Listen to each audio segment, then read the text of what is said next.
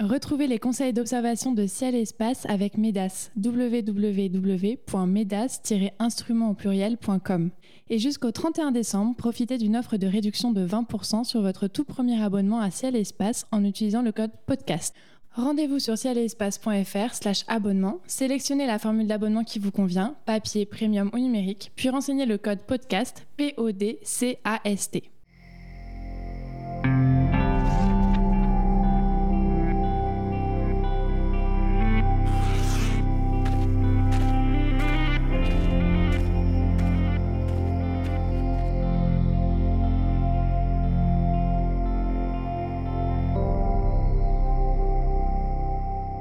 Bonjour à toutes et à tous, merci d'être à l'écoute des éphémérides radio de Ciel et Espace. Comme chaque mois, conseils d'observation, coup de cœur, conseils photos et récits astronomiques seront au programme de cette émission. Elle démarre avec la liste des phénomènes célestes observables en ce mois de décembre 2023. Mercure fait une apparition dans le ciel du soir le 8. Vénus brille près d'un croissant de lune le 9.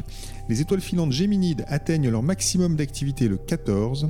La lumière cendrée illumine la Lune le 15 et Vesta est à l'opposition le 22.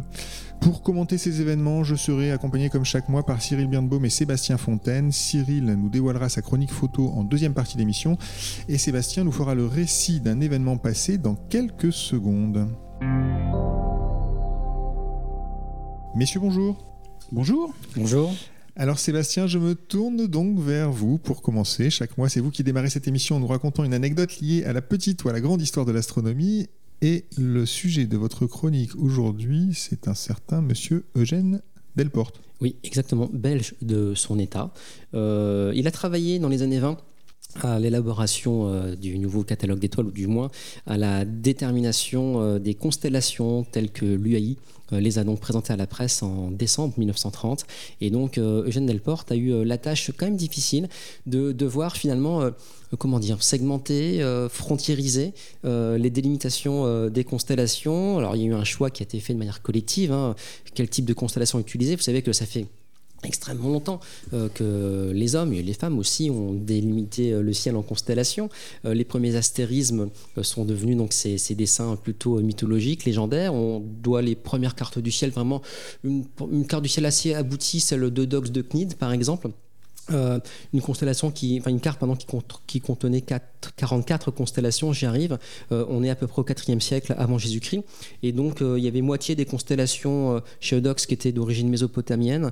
Donc, en gros, toutes les régions que vous avez entre le Tigre et l'Euphrate, hein, c'est l'Irak, euh, l'Irak et la Syrie euh, d'aujourd'hui, et l'autre moitié des constellations plutôt inspirées de la mythologie euh, grecque. Il faut savoir que la plupart des constellations donc notées par Eudoxe de Cnide au IVe siècle sont encore en usage aujourd'hui.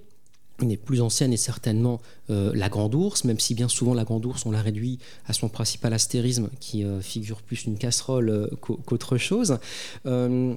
Et donc, euh, c'est vrai que tout au long de l'histoire, il y a eu comme ça des ajouts successifs de constellations en fonction des cultures, des envies, des nations également, ou des guerres entre astronomes aussi. Eh bien, les constellations avaient tel ou tel nom. Et aujourd'hui, on parle aussi de pareidolie. Euh, finalement, quand on regarde le ciel, un petit peu comme ceux qui voient des, des, images dans les nuages, eh bien, euh, chacun d'entre nous, que ce soit Cyril, que ce soit vous David, moi ou même Nicolas qui se trouve derrière la console euh, ingé du son, eh bien si on regarde le même ciel, on ne verra pas forcément les mêmes images avec les mêmes interprétations.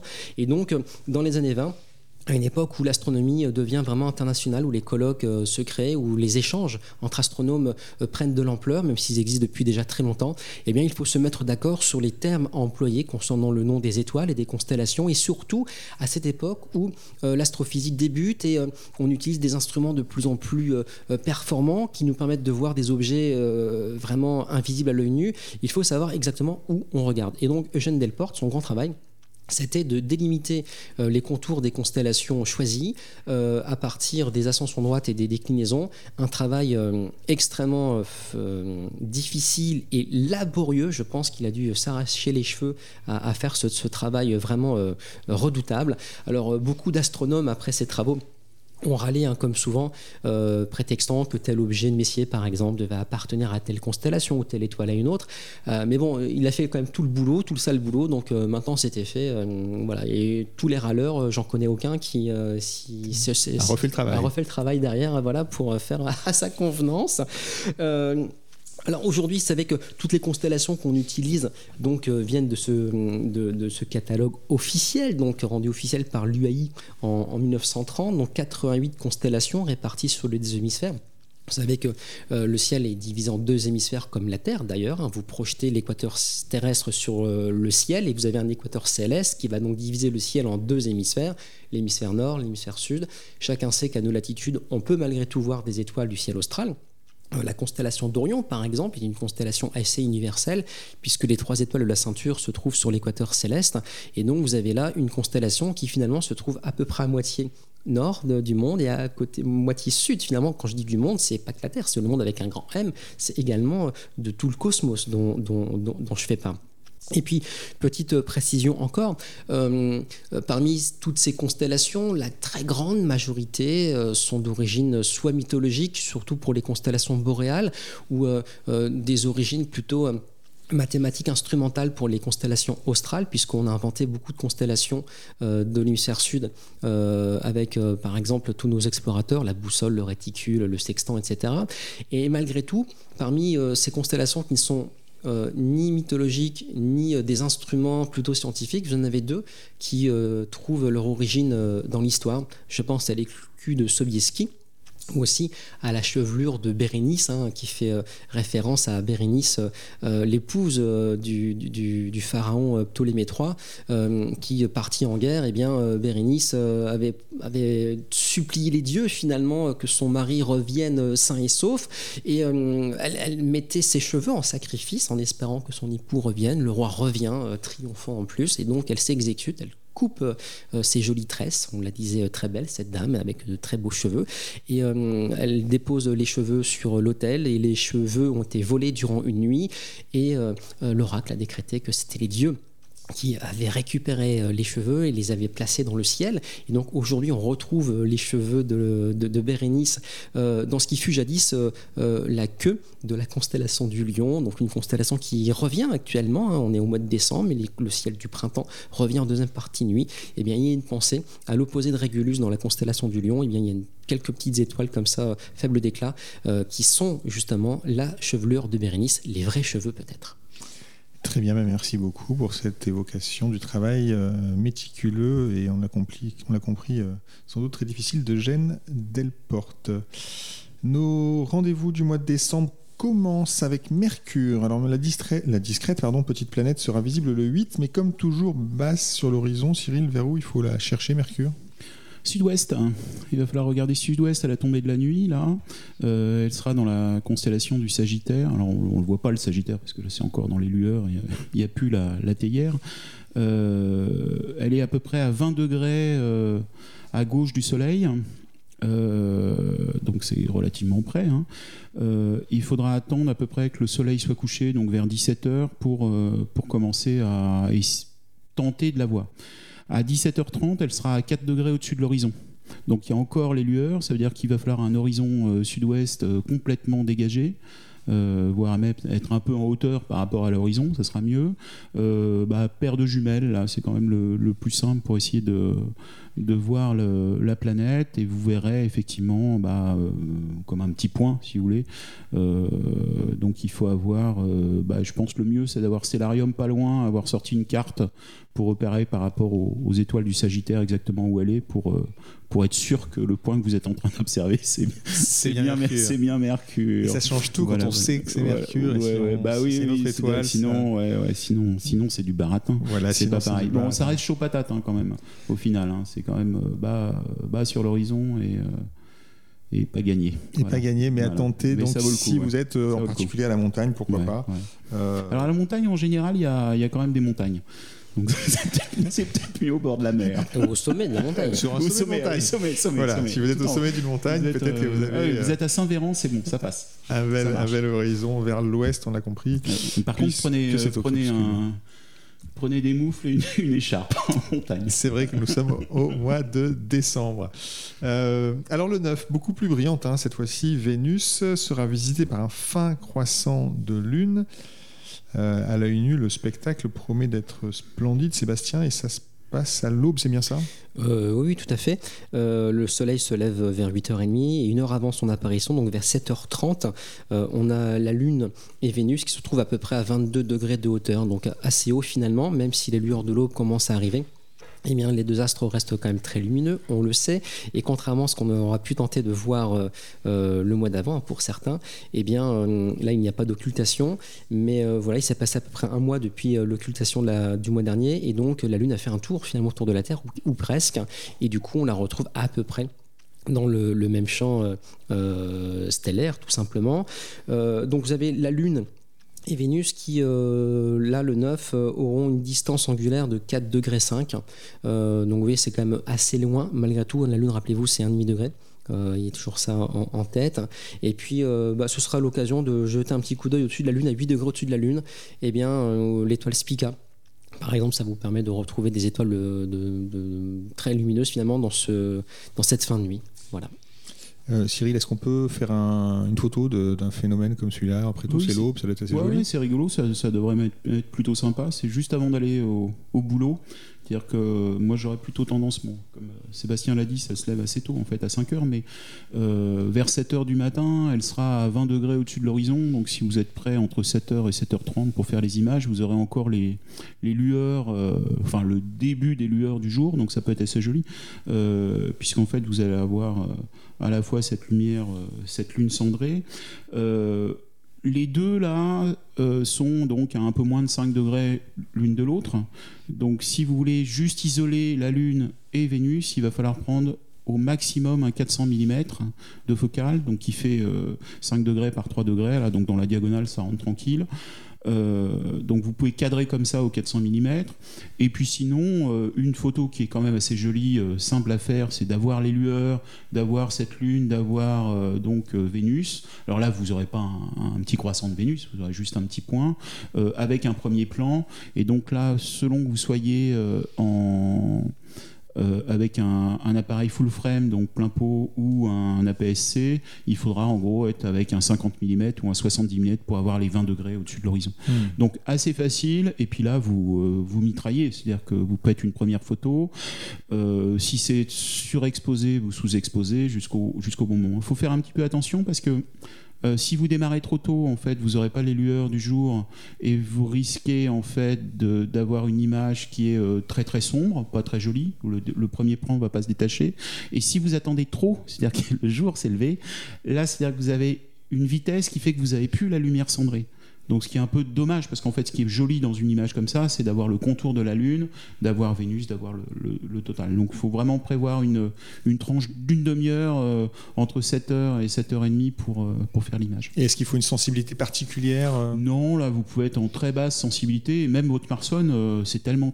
Enfin maintenant les, les smartphones c'est tellement tolérant que juste au smartphone, ce qu'il faut savoir sur les smartphones, c'est que c'est toujours pareil, c'est-à-dire qu'il faut être capable de le mettre en mode professionnel, donc en mode pro. Euh, de le débrayer complètement. Et sur les modes pro, sur les Android, euh, vous avez la possibilité de choisir la sensibilité. Donc là, vous pouvez descendre tranquillement. Euh, enfin, vous descendez montez le chiffre vous, descendez le ouais, vous descendez le chiffre ou vous montez le chiffre mais là c'est bien c'est pas mal de le descendre en supposant que vous ayez un trépied photo quand même et une pince pour, pour tenir le, le smartphone et puis vous avez la possibilité de choisir la, la vitesse d'obturation donc l'appareil bah, vous essayez. Et ce qui peut être pas mal, en fait, c'est débrayer euh, le, la, la, mise au point. C'est-à-dire il se peut que la mise au point marche pas selon, enfin, selon la luminosité, etc. Donc là, vous, vous la faites à la main aussi. Et puis, euh, il, manque encore une chose, la balance des blancs. Oui, ça c'est important aussi. C'est-à-dire que maintenant, vous avez sur ces, sur ces modes, sur ces téléphones en mode pro, la balance des blancs que vous pouvez ajuster. Donc là aussi, c'est l'endroit où il y a un cas et vous euh, vous, déplacez. Et, pour avoir des belles couleurs. Quoi. Là, vous le faites à l'œil. Très bien, bah écoutez, merci beaucoup. Donc on peut tenter euh, cette euh, photo avec un smartphone pro pour pouvoir le débrayer, tout ce qu'il faut, si j'ai bien compris. Parfait, on passe au 14. Alors le 14, c'est le maximum d'activité des étoiles filantes Géminide. Le pic a lieu en début de soirée, je crois. Sébastien, c'est l'occasion d'observer le ciel en famille. Après les étoiles filantes, il y en a oh, quelques-unes bah Oui, complètement. On en attend à peu près 60, au moins 60 euh, par heure d'étoiles filantes. Hein. Vous le disiez en début de soirée. En plus, la nuit tombe très tôt. Donc c'est vraiment une observation en famille par excellence. Ça nous rappelle aussi qu'il ne faut jamais négliger un ciel d'hiver aussi pour les étoiles filantes. Il n'y a pas que les persides du mois d'août, bon sang. Et puis là aussi, en regardant un petit peu le ciel, en cherchant à compter les étoiles filantes, on peut se balader dans le ciel d'hiver, la constellation d'Orion, l'étoile Sirius, Procyon, Castor et Pollux, les Pléiades, que sais-je encore. Donc beaucoup de choses à, voir. Euh, petite anecdote concernant euh, ces étoiles filantes. Euh, en général, vous savez, les, pluies d'étoiles filantes sont toujours associées au passage d'une comète. là, le doute est permis. soit on parle d'une comète morte, donc une comète qui aura laissé derrière elle pas mal de poussière qui aujourd'hui deviennent ces étoiles filantes. Vous connaissez un petit peu l'histoire. mais on apparente plutôt l'apparition de ces étoiles filantes à un astéroïde. Euh.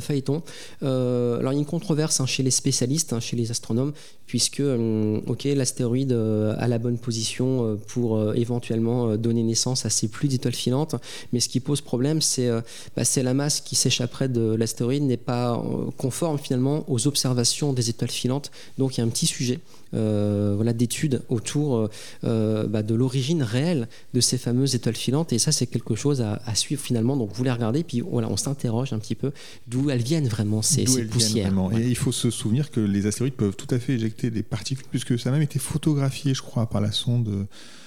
Osiris Rex, hein, sur l'astéroïde Bennu, il a fait des photos splendides. On voit des petites pierres qui s'échappent comme ça de, de l'astéroïde. Donc voilà, il n'y a pas que les comètes qui dispersent de la poussière dans l'espace. Les astéroïdes, c'est possible aussi. Donc les étoiles filantes géminides, c'est pour le 14. Euh, le lendemain, le 15, une autre scène à photographier ou bien à admirer à l'œil nu. La Lune offre une belle lumière cendrée. Euh, Cyril, c'est à quelle heure et dans quelle direction? Ça doit être assez facile à trouver quand même. Oui, là c'est facile parce que c'est le soir. Là, donc c'est le coup d'avant, le 9, c'était le matin. Fallait être, euh, fallait se lever un peu tôt. Là, c'est le soir. donc le soleil se couche un peu avant 17 h. Et en gros, de 17h à 17h30, vous avez la, encore le, côté heure dorée, c'est-à-dire un petit peu jaunâtre du, ciel. De 17h30 à, 18h, vous avez vraiment l'heure bleue. Et à partir de 18h, donc, vous allez avoir donc, cette lumière cendrée qui est dans le ciel qui commence à être trop sombre, à la limite, qui sera 7 degrés euh, au-dessus de l'horizon euh, sud-ouest. Euh, ça veut dire que moi, j'aurais tendance à démarrer les photos entre 5h30 et 6h. Quoi donc c'est assez, tôt, là, faut quitter le travail un peu tôt.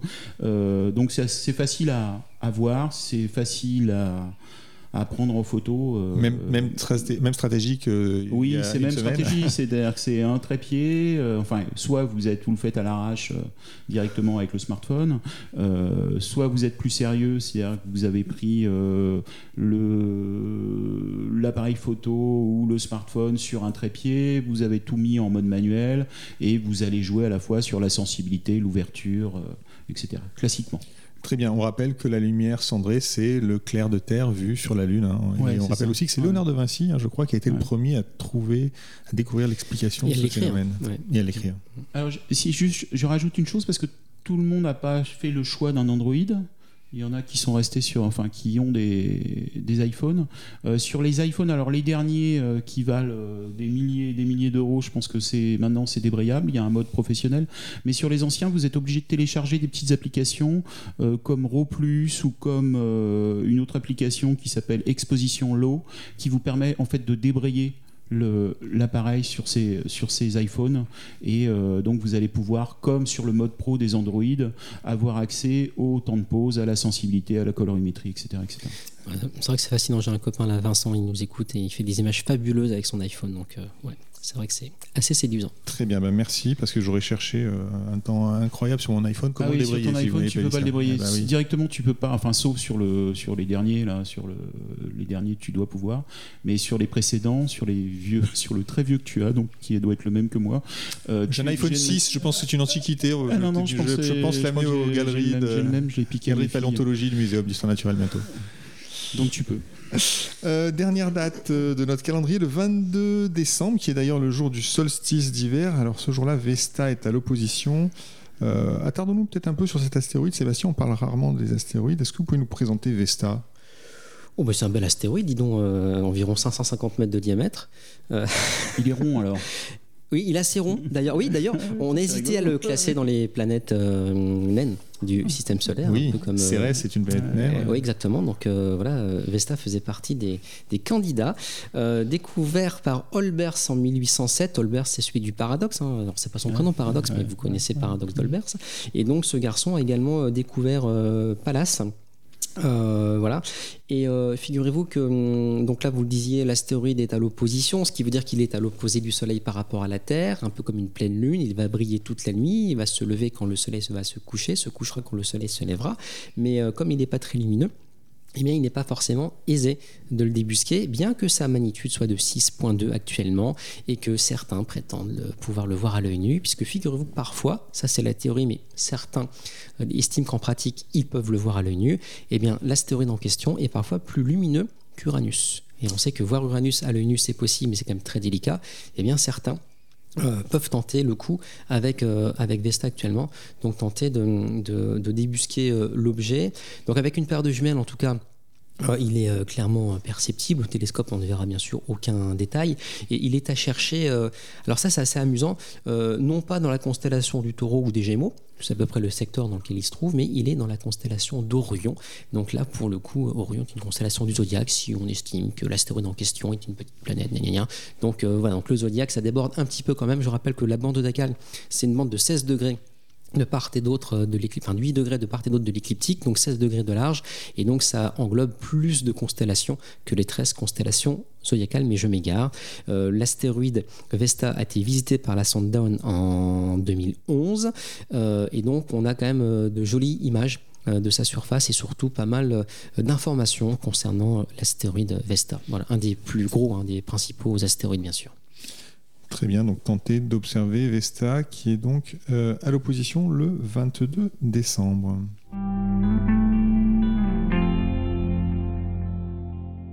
C'est désormais l'heure de la chronique photo de Cyril. Vous nous accompagnez chaque mois pour, euh, vers la réussite d'une belle photo du ciel. Euh, vous nous avez déjà beaucoup parlé de, photos dans cette émission, mais cette fois-ci, vous allez nous parler de focus picking, vous m'avez dit. Oui, de la mise au point. De la mise au point. Alors, pour ceux qui écouteraient pour la première fois la rubrique, c'est. euh, C'est-à-dire que la première chose qu'on fait quand on fait une photo de nuit, enfin le premier souci qu'on a, c'est de faire la mise au point. Il fait nuit, c'est-à-dire que les étoiles sont pas assez lumineuses pour, euh, pour arriver à utiliser l'autofocus.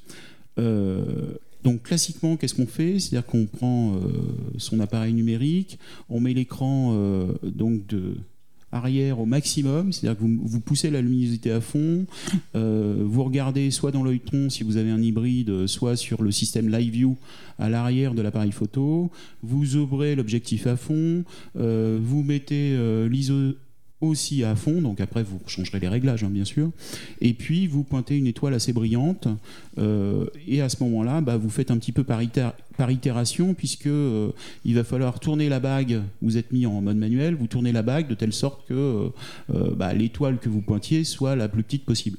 Une fois que vous avez fait ça, eh ben, vous faites une première photo, vous vérifiez que tout est à peu près net, et puis quand c'est net, c'est parti. Ça, c'est classiquement, classiquement ce qu'on fait, ça peut être assez fastifi- fastidieux. Euh, alors, en général, euh, vous pouvez aussi euh, bah, utiliser quelque chose qui est très loin.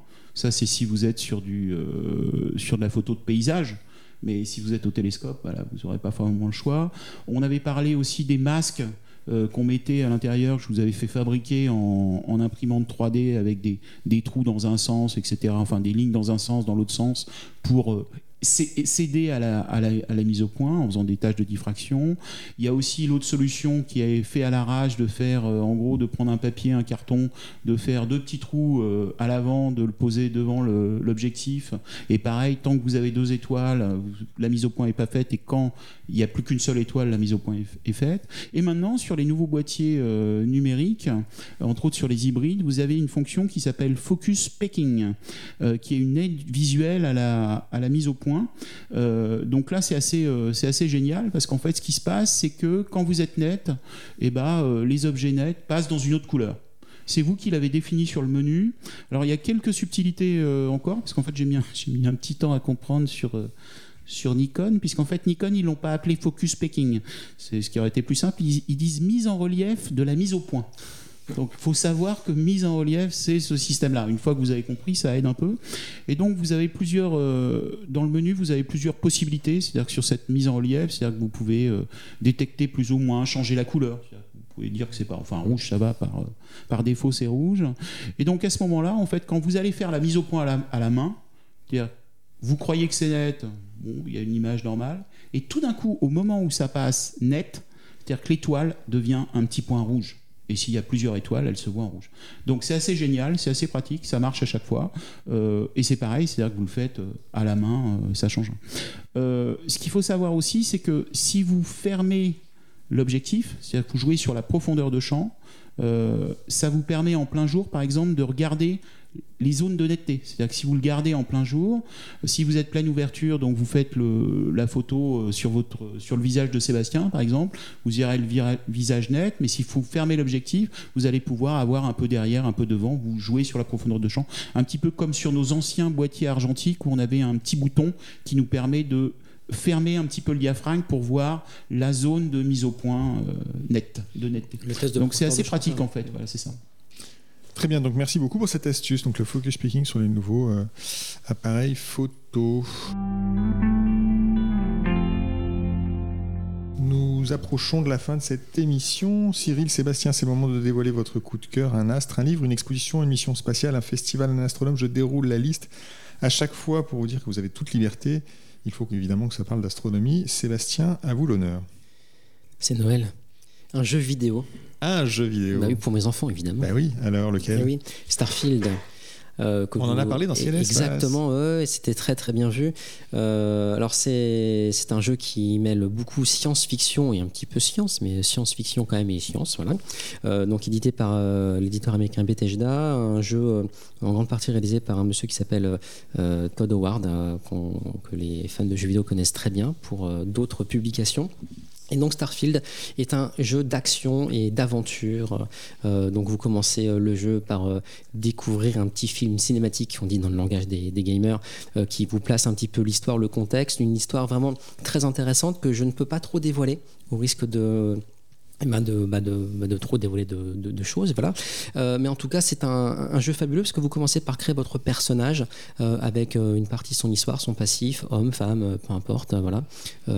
et finalement, vous partez à l'aventure dans la galaxie. La promesse, c'est d'explorer à peu près 1000 planètes qui sont très très bien rendues, modélisées. Et c'est un jeu au long cours, je vous préviens, c'est un jeu qui demande une certaine part d'investissement, comme parfois des livres un peu compliqués des romans très longs. Ça explique tes cernes là Ça peut expliquer en partie les cernes. Là, j'en suis à une cinquantaine d'heures de jeu.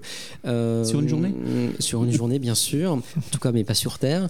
Euh, non, c'est un jeu sérieusement qui, demande effectivement euh, plusieurs dizaines d'heures de jeu pour voir le bout de, son histoire principale. Mais des joueurs qui ne sont pas forcément des gens qui passent leur vie à jouer vont y passer plusieurs centaines d'heures, mais réparties sur plusieurs années. Ce sont des jeux en fait qui ont des durées de vie de plusieurs années euh, ça fait depuis 2018 que le jeu avait été euh, annoncé et que pas mal de gens l'attendaient, euh, puisque c'est vraiment, ça peut s'inscrire dans des sagas de science-fiction, un peu comme Star Wars ou Star Trek, plutôt Star Trek d'ailleurs.